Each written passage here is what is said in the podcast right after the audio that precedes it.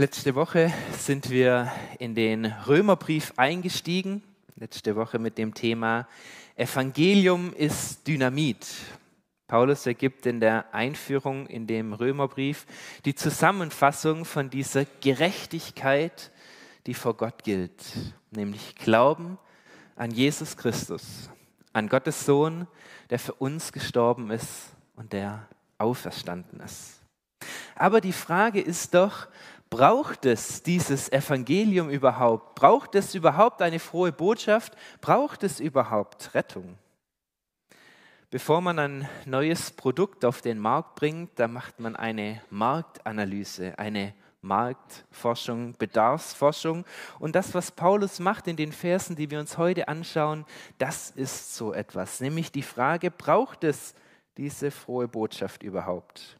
Und Paulus er kommt mit seiner Analyse zu dem Ergebnis, die Menschheit, diese Welt, sie braucht diese frohe Botschaft. Sie hat sie nicht nur nötig, sondern übernötig. Da ist nicht nur eine kleine Marktlücke, sondern da ist ein riesengroßer Bedarf da, weil diese ganze Welt ist voll Gottlosigkeit. Und diese Gottlosigkeit, sie führt für alle zum Gericht. Gottlosigkeit und Gericht. Darüber schreibt Paulus in den Versen, die wir uns heute anschauen wollen. Paulus, er schreibt über den Menschen, über die Grundverfassung des Menschen. Auch ein Thema, das in der Philosophie immer wieder diskutiert wird. Ist der Mensch prinzipiell gut oder ist der Mensch böse? Braucht es diese frohe Botschaft? Braucht es eine Botschaft der Rettung? Wie denkst du über den Zustand des Menschen, der Zustand der Menschheit? Was denkst du darüber? Wir schauen, was Paulus schreibt. Das Römer Kapitel 1, ich lese uns die Verse 18 bis 23. Denn Gottes Zorn wird vom Himmel her offenbart über alles gottlose Wesen und alle Ungerechtigkeit der Menschen, die die Wahrheit durch Ungerechtigkeit niederhalten. Denn was man von Gott erkennen kann, ist unter ihnen offenbar, denn Gott hat es ihnen offenbart. Denn Gottes unsichtbares Wesen, das ist seine ewige Kraft und Gottheit, wird seit der Schöpfung der Welt ersehen aus seinen Werken, wenn man sie wahrnimmt, dass sie keine Entschuldigung haben. Denn obwohl sie von Gott wussten, haben sie ihn nicht als Gott gepriesen, nach ihm gedankt, sondern sind dem Nichtigen verfallen in ihren Gedanken und in ihr unverständiges Herz ist verfinstert. Da sie sich für Weise hielten, sind sie zu Narren geworden und haben die Herrlichkeit des unvergänglichen Gottes vertauscht mit einem Bild gleich dem eines vergänglichen Menschen und der Vögel und der Vierfüßigen und der kriechenden Tiere. Mein erster Gedanke für uns heute ist, Gottes Erkenntnis führt zu Anerkenntnis. Die Grundaussage, die Paulus hier trifft, ist, dass das, was man von Gott erkennen kann, nämlich dass er der Schöpfer ist und alles andere Geschöpf ist, dass er Gott ist, das ist unter den Menschen offenbart, das kann man erkennen durch die Schöpfung.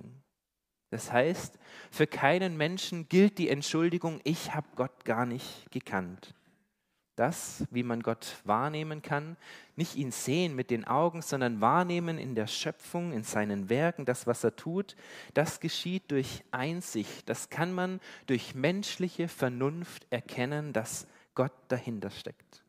Und so kommen viele Wissenschaftler auch genau zu dieser Erkenntnis. Umso mehr sie sich mit den Naturwissenschaften befassen, da muss doch ein Schöpfer dahinter stecken. Ein Zitat von Albert Einstein, die gängige Vorstellung, ich sei ein Atheist, beruht auf einem großen Irrtum. Im unbegreiflichen Weltall offenbart sich eine grenzenlose, überlegene Vernunft. Gott würfelt nicht, vielmehr hat er die Welt nach einem ordentlichen Plan geschaffen. Den zu finden Aufgabe der Wissenschaft ist. Oder Isaac Newton, der hat gesagt, die wunderbare Einrichtung und Harmonie des Weltalls kann nur dem Plane eines allwissenden und allmächtigen Wesens zustande gekommen sein.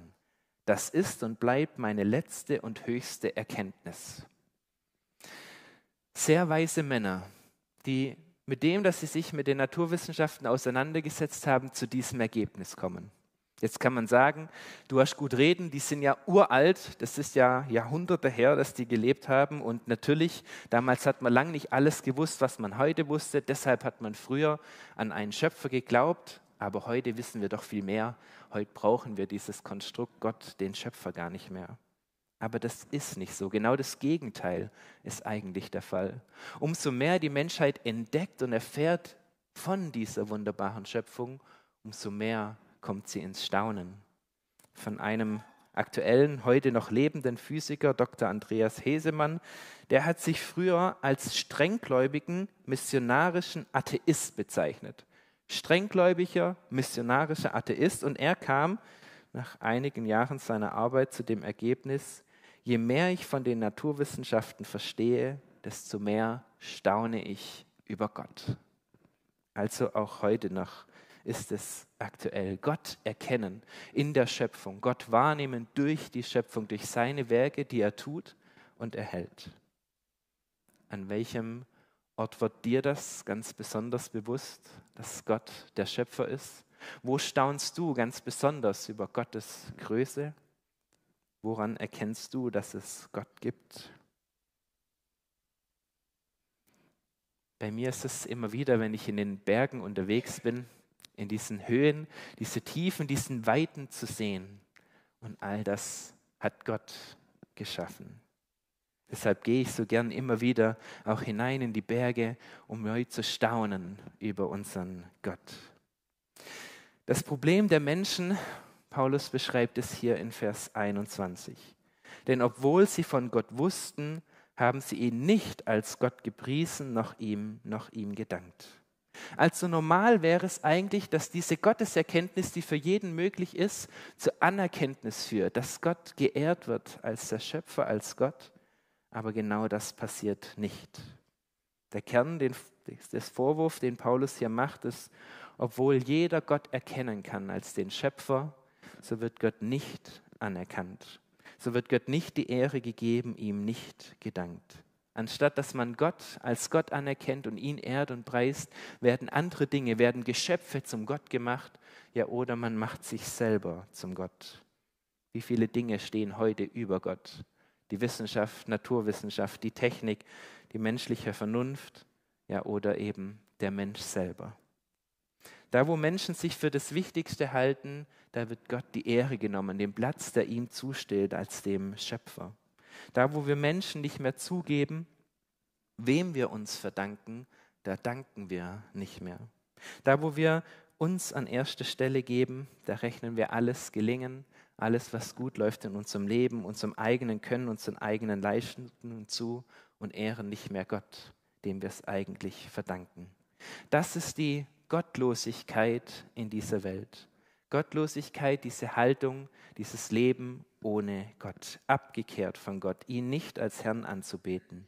Und darin ist die Menschheit, darin ist jeder Einzelmensch schuldig geworden, Gott nicht anzuerkennen als der, der er ist. Aus dieser Anklage, die Paulus hier erhebt gegen die Menschheit, für uns der Rückschluss. Gottes Erkenntnis führt zu Anerkenntnis. Gott zu loben als der Schöpfer, wir sind seine Geschöpfe. Wir stehen unter ihm. Ihm gebührt die Ehre. Er bekommt unseren Dank und unser Lob. So wie wir es gesungen haben in dem ersten Lied. Dann jauchzt mein Herz dir, großer Herrscher, zu. Weil er ist der große Gott. Also loben wir ihn, also preisen wir ihn. Gottes Erkenntnis führt zu Anerkenntnis, auch in meinem Leben. Aber die Menschheit eben nicht so, sondern voller Gottlosigkeit. Und als Konsequenz beschreibt Paulus jetzt in den nächsten Versen, dass Gott den Menschen seiner Gottlosigkeit eben sich selbst überlässt. Der sich als autonom einschätzende Mensch wird von Gott dahingegeben, eben in dieses gottlose, vom Menschen selbst gewählte Leben. Dass diese Konsequenzen, die dieses Leben hat, beschreibt Paulus jetzt in den nächsten Versen ich lese uns die Verse 24 bis 32. Darum hat Gott sie in den Begierden ihrer Herzen dahingegeben in die Unreinheit, sodass ihre Leiber durch sie selbst geschändet werden. Sie, die Gottes Wahrheit in Lüge verkehrt und das Geschöpf verehrt und ihm gedient haben statt dem Schöpfer, der gelobt ist in Ewigkeit. Amen. Darum hat sie Gott dahingegeben in schändliche Leidenschaften, denn ihre Frauen haben den natürlichen Verkehr vertauscht mit dem widernatürlichen. Desgleichen haben auch die Männer den natürlichen Verkehr mit der Frau verlassen und sind in Begierden zueinander entbrannt und haben Mann mit Mann Schande getrieben und den Lohn ihrer Verirrung, wie es ja sein musste, an sich selbst empfangen. Und wie sie es für nichts geachtet haben, Gott zu erkennen, hat sie Gott dahingegeben in verkehrten Sinn, so dass sie tun, was nicht recht ist, voll von aller Ungerechtigkeit, Schlechtigkeit, Habgier, Bosheit, voll Neid, Mord, Hader, List, Niedertracht, Zuträger, Verleumder, Gottesverächter, Frevler, Hochmütige, prahlerisch, erfinderisch, im Bösen, den Eltern ungehorsam, unvernünftig, treulos, lieblos, unbarmherzig. Sie wissen, dass die solches tun nach Gottes Recht den Tod verdienen, aber sie tun es nicht allein, sondern haben auch Gefallen an denen, die es tun. Mein zweiter Gedanke, ein verkehrter Gott führt zu einer verkehrten Welt. Gott, er hat sie dahingegeben. Dieses dahingegeben ist ein Begriff aus der Rechtssprache. Es meint, dass der Richter den Angeklagten übergibt, dahingibt an die Instanzen, die das Urteil vollziehen, die die Strafe vollziehen. Dieses dahingegeben, das ist die Vorstufe von dem Gericht, was Gott am Ende sprechen wird. Der Mensch wird dahingegeben. Die Folgen seiner Gottlosigkeit muss er selber tragen. Den Weg, den die Menschen wählen, den Weg ohne Gott, den müssen sie jetzt mit allen Folgen und Konsequenzen auch gehen. Und wie sind wir Menschen? Plötzlich geben sie dein Gott die Schuld für das Leid, für die Ungerechtigkeit, die in dieser Welt geschieht. Aber nein, wir können nicht Gott dafür die Schuld geben. Der Mensch hat diesen Weg gewählt und Gott hat sie, den Menschen, uns diesen Weg gehen lassen.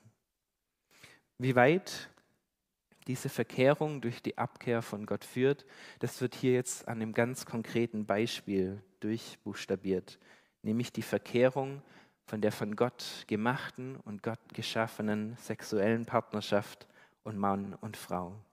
Und das ist ein sehr interessanter Vergleich. So wie der Mensch den Schöpfer und das Geschöpf miteinander vertauscht hat, so hat er auch diese von Gott gewollte und geschaffene Sexualität vertauscht mit diesen menschlichen Begierden. Ursprünglich war es so, dass Gott und Mensch zueinander und aufeinander ausgerichtet geschaffen gewesen waren. Das war die Ergänzung, das war die Ebenbildlichkeit, das war die Beziehung, die Gott sich vorgestellt hat. Aber so wie der Mensch diese Beziehung, dieses Gegenüber Gott vernachlässigt hat und sich nur noch auf sich selbst konzentriert hat, Genau das Gleiche ist auch mit der Sexualität passiert. Aufeinander angelegt, auf Ergänzung angelegt, angelegt für Mann und Frau, die zusammenkommen, wurde es eben verkehrt, vertauscht und man hat sich dem eigenen zugewendet. Homosexualität heißt ja ins eigene Geschlecht verliebt zu sein. Also so wie der Mensch nicht mehr Gott als sein Gegenüber sucht, so wird auch in der Sexualität nicht mehr das Gegenüber, nicht mehr das Ergänzende gesucht, sondern das eigene, das, was sich entspricht. Homosexualität führt Paulus hier als das eine Beispiel an, an dem man erkennen kann, wie verkehrt diese Welt ist. Aber es gibt so unzählig viele andere Beispiele. Wir werden am 1. Juli hier einen Studientag zu diesem Thema Homosexualität haben. Homosexualität, Glaube und Gemeinde, Bibel, wie hängt das alles miteinander zusammen? Schon jetzt herzliche Einladung dazu. Da wird es ganz ausführlich um dieses Thema gehen, deshalb will ich heute gar nicht im Detail darauf eingehen. Es sind ganz viele Bereiche, wo wir das erkennen. Da, wo der Mensch Gott verlässt und Gottes Wahrheit und Gottes Idee fürs Leben, da wird alles Denken, alles Wollen, alles Begehren verkehrt, ins Schlechte verkehrt. Und so haben wir hier eine Auflistung an Dingen, die unmoralisches Verhalten weisen, die hier aufgezählt werden, die uns zeigen, wie orientierungslos unsere Welt doch wirklich ist. Die mir zeigen, und das möchte Paulus uns zeigen, wie böse der Mensch selber ist. Die Menschheit, der Mensch ist nicht gut, sondern die Menschheit ist böse und bringt deshalb auch Böses hervor. Wenn wir diesen Lasterkatalog durchgehen, dann merken wir, wie viel davon wir erleben, auch in unserem Umfeld. Deshalb nochmal die Frage, wie ist dein Menschenbild? Entspricht es dem von Paulus oder hast du ein besseres, ein schlechteres Bild vom Menschen?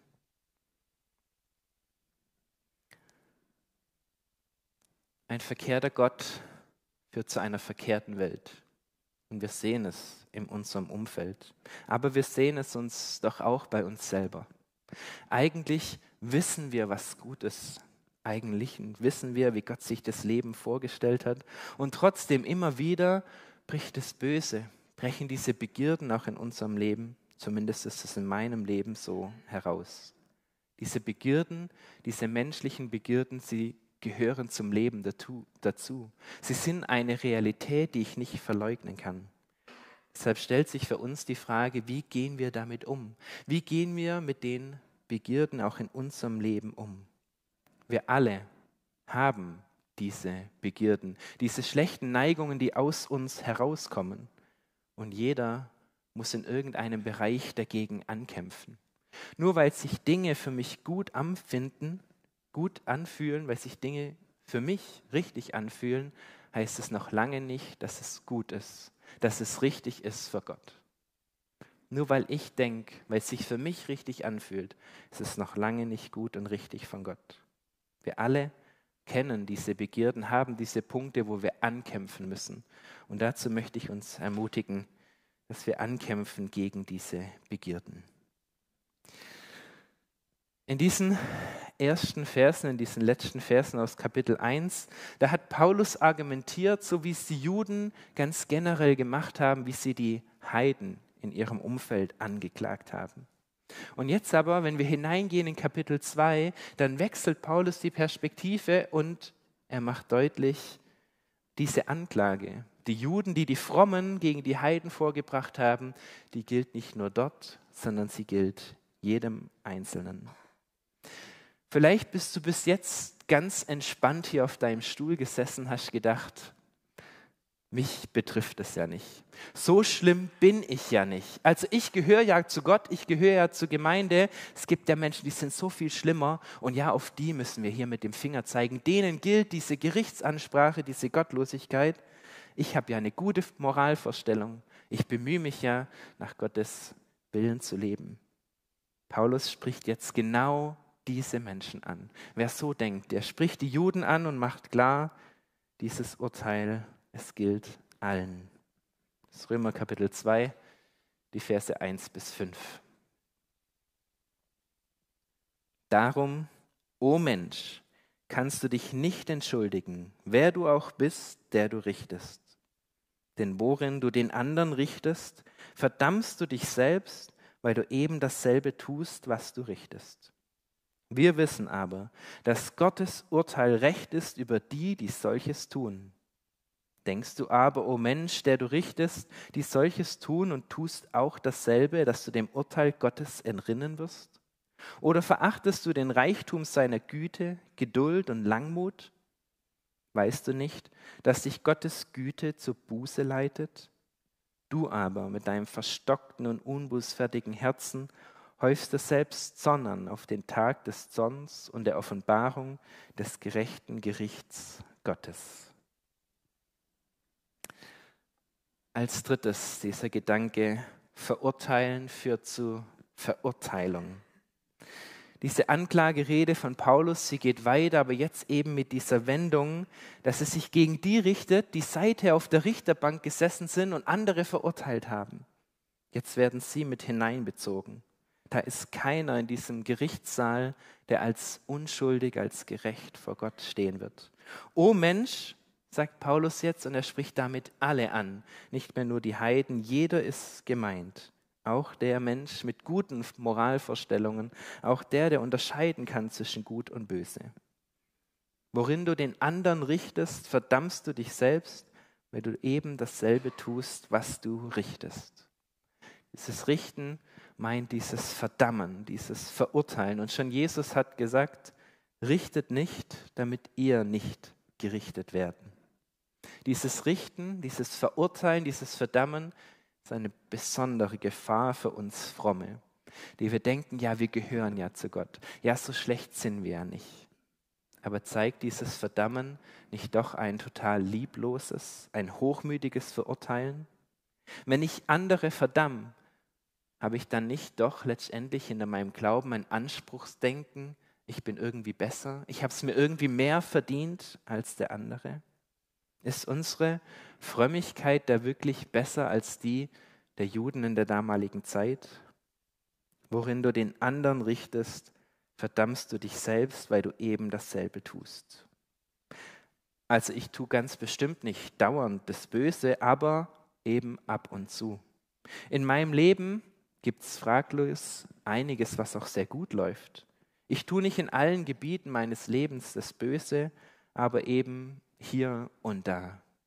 Und genau dieses ab und zu, genau dieses hier und da reicht aus für dieses Urteil. Niemand kann sich herausreden.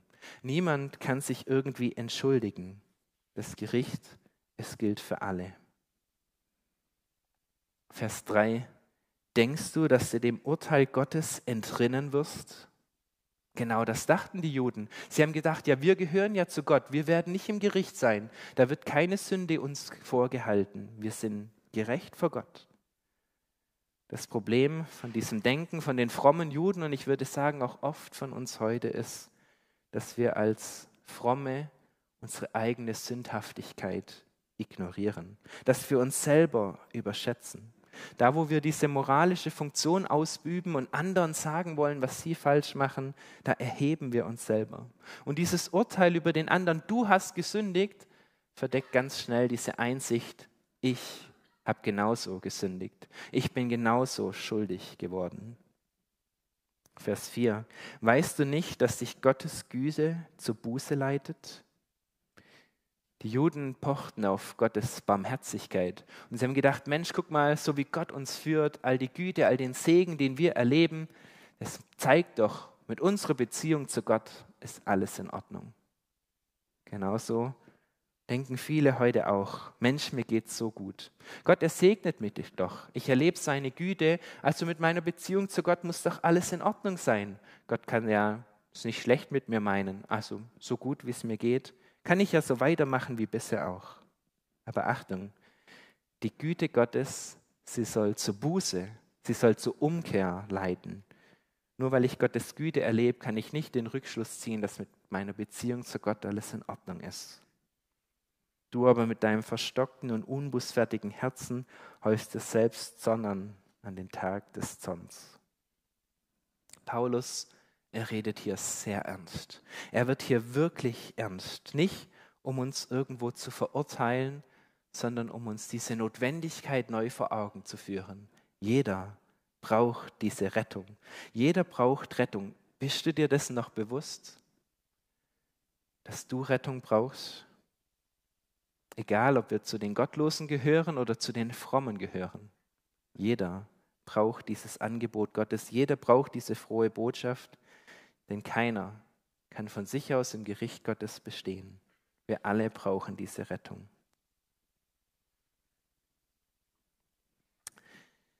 Ich lese uns noch ein paar weitere Verse, da geht es jetzt um dieses Gericht Gottes, Verse 6 bis 11. Gott, der einem jeden geben wird nach seinen Werken. Ewiges Leben denen, die in aller Geduld mit guten Werken trachten nach Herrlichkeit, Ehre und unvergänglichem Leben. Ungnade und Zorn aber denen, die streitsüchtig sind und der Wahrheit nicht gehorchen, gehorchen aber der Ungerechtigkeit. Trübsal und Angst über alle Seelen der Menschen, die Böses tun, zuerst der Juden und ebenso der Griechen. Herrlichkeit aber und Ehre und Friede all denen, die Gutes tun, zuerst den Juden und ebenso den Griechen. Denn es ist kein Ansehen der Person vor Gott. Paulus spricht in diesen Versen über dieses Gericht, über das unparteiische Gericht Gottes, wo kein Ansehen der Person ist, wo jede einzelne Person wird nach den, nach, beurteilt wird nach den eigenen Werken. Jeder wird nach seinen Taten beurteilt. Und dann beschreibt Paulus hier diesen doppelten Ausgang, den es in diesem Gericht gibt. Es gibt nur das Entweder oder. Es gibt nur das eine oder das andere. Entweder das ewige Leben oder das Ausgesetztsein dem ewigen Zorn Gottes. Und dieses ewige Leben, es wird hier beschrieben als Herrlichkeit, als Ehre und eben mit diesem Frieden. Der Zorn, dieser ewige Zorn als Trübsal und als Angst. Mein vierter Gedanke, und ich hoffe, ihr seid hellwach jetzt an diesem Punkt und passt und hört ganz genau zu. Gute Werke führen zum ewigen Leben. Gute Werke führen zum ewigen Leben. Hat der Timo das gerade wirklich gesagt? Hat er das da wirklich hingeschrieben? Denken jetzt vielleicht manche, ja, ich habe es wirklich gesagt ich habe es wirklich hingeschrieben. Achtung, falsch wäre die Vorstellung, gute Werke und schlechte Werke werden jeden Tag gesammelt, von Gott aufgeschrieben. Und wenn er Gericht macht, dann legt er unsere guten Werke und die schlechten Werke auf eine Waage und schaut, überwiegen die guten Werke oder überwiegen die schlechten Werke. So entscheidet Gott nicht. Und so meine ich diesen Satz auch nicht, wie ich ihn hier hingeschrieben habe. Werke nicht als Werke, die zur Werksgerechtigkeit führen. Werke nicht, um mir das ewige Leben irgendwo zu verdienen. Das weist Paulus im Römerbrief ganz klar ab. So kann ich mir das ewige Leben nicht verdienen. Aber es geht um Werke, die die Echtheit des Glaubens unter Beweis stellen. Werke, die Reaktion sind auf die Rettung, die Gott uns geschenkt hat. Das ist wie mit den Früchten an einem Baum. Wenn ein Baum gute Früchte bringt, kann ich daran erkennen, dass es dem Baum gut geht und dass der Baum gesund ist. Genauso verraten gute Werke etwas über den Zustand des Menschen, über den Zustand des Glaubens. Im Jakobusbrief heißt es, und das ist das Umgekehrte, Glaube ohne Werke ist tot. Das ist kein echter Glaube. Und so sollen wir nicht nur Hörer von Gottes Wort sein, sondern wir sollen Täter sein, weil sich darin eben die Echtheit beweist, die Echtheit unseres Glaubens. Deshalb gute Werke, die die Echtheit des Glaubens unter Beweis stellen, führen zum ewigen Leben. Also, hier wird es geschrieben in Vers 7, wer bekommt das ewige Leben? Vers 7, da vorne steht es schon, ewiges Leben denen, die in aller Geduld mit guten Werken trachten nach Herrlichkeit, Ehre und unvergänglichem Leben. Wer bekommt das ewige Leben? Das Wort, das im Zentrum steht in diesem Vers, ist das Trachten. Und dieses Wort Trachten, es erinnert uns an das, was Jesus gesagt hat. Trachtet zuerst danach, dass es euch gut geht Danach, dass ihr gesund seid. Danach, dass ihr volle Energie in eure Arbeit stecken könnt. Danach, dass es eurer Familie gut geht. Nein. Jesus sagt, trachtet zuerst nach dem Reich Gottes. Das ist das Entscheidende. Genau dieses Trachten beschreibt Paulus hier auch, wenn er sagt, trachten nach Herrlichkeit, Ehre und unvergänglichem Leben. Das ist genau dieses Reich Gottes, was er beschreibt. Die Herrlichkeit, das ist eben Gottes Gegenwart. Die Ehre, es meint die Anerkennung, die Gott uns gibt. Das unvergängliche Leben, das ist das Reich Gottes. Das Entscheidende ist also dieses Trachten. Wie steht es um dein Trachten? Was ist deine erste Priorität im Leben? Ist es die Arbeit, die Familie, die Gesundheit? Oder ist es Gott es ist sein Reich. Trachtest du nach diesem Leben in seiner Gegenwart? Und jetzt wird beschrieben, wie dieses Trachten eben aussieht in unserem Leben. In aller Geduld mit guten Werken.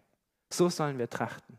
Mit aller Geduld und guten Werken. Das heißt, wir sollen beharrlich am Tun des Guten, und das ist das, was Gottes Wort uns offenbart, daran festhalten. Beharrlich am Tun des Guten festhalten. Nicht die einzelne Tat ist dann das Entscheidende, sondern meine Lebensführung, mein Lebensstil. Und so frage ich uns diese Frage, und das ist die entscheidende Frage für unser Leben, die entscheidende Frage im Gericht. Halten wir beharrlich an diesen guten Werken, die Gott uns offenbart in der Bibel, in seinem Wort? Halten wir daran fest oder folgen wir doch dem Zeitgeist, dem Umfeld und der Gottlosigkeit in unserer Welt? Die guten Werke, die die Zeichen dafür sind, dass ich ernsthaft, dass ich wirklich Glauben habe, den Glauben in Rettung angenommen habe, die führen zum ewigen Leben. Glaube ohne diese Werke ist tot.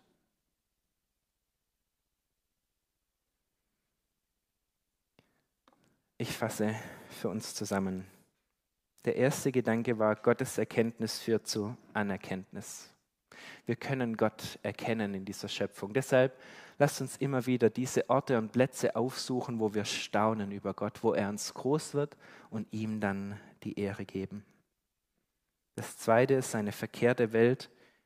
Ein verkehrter Gott führt zu einer verkehrten Welt. Und ja, das erleben wir in unserem Umfeld. Wir leben in so einer verkehrten und bösen Welt. Aber auch in uns selber ist das Böses in diese Begierden da. Kämpfen wir dagegen an. Das dritte Verurteilen führt zu Verurteilung.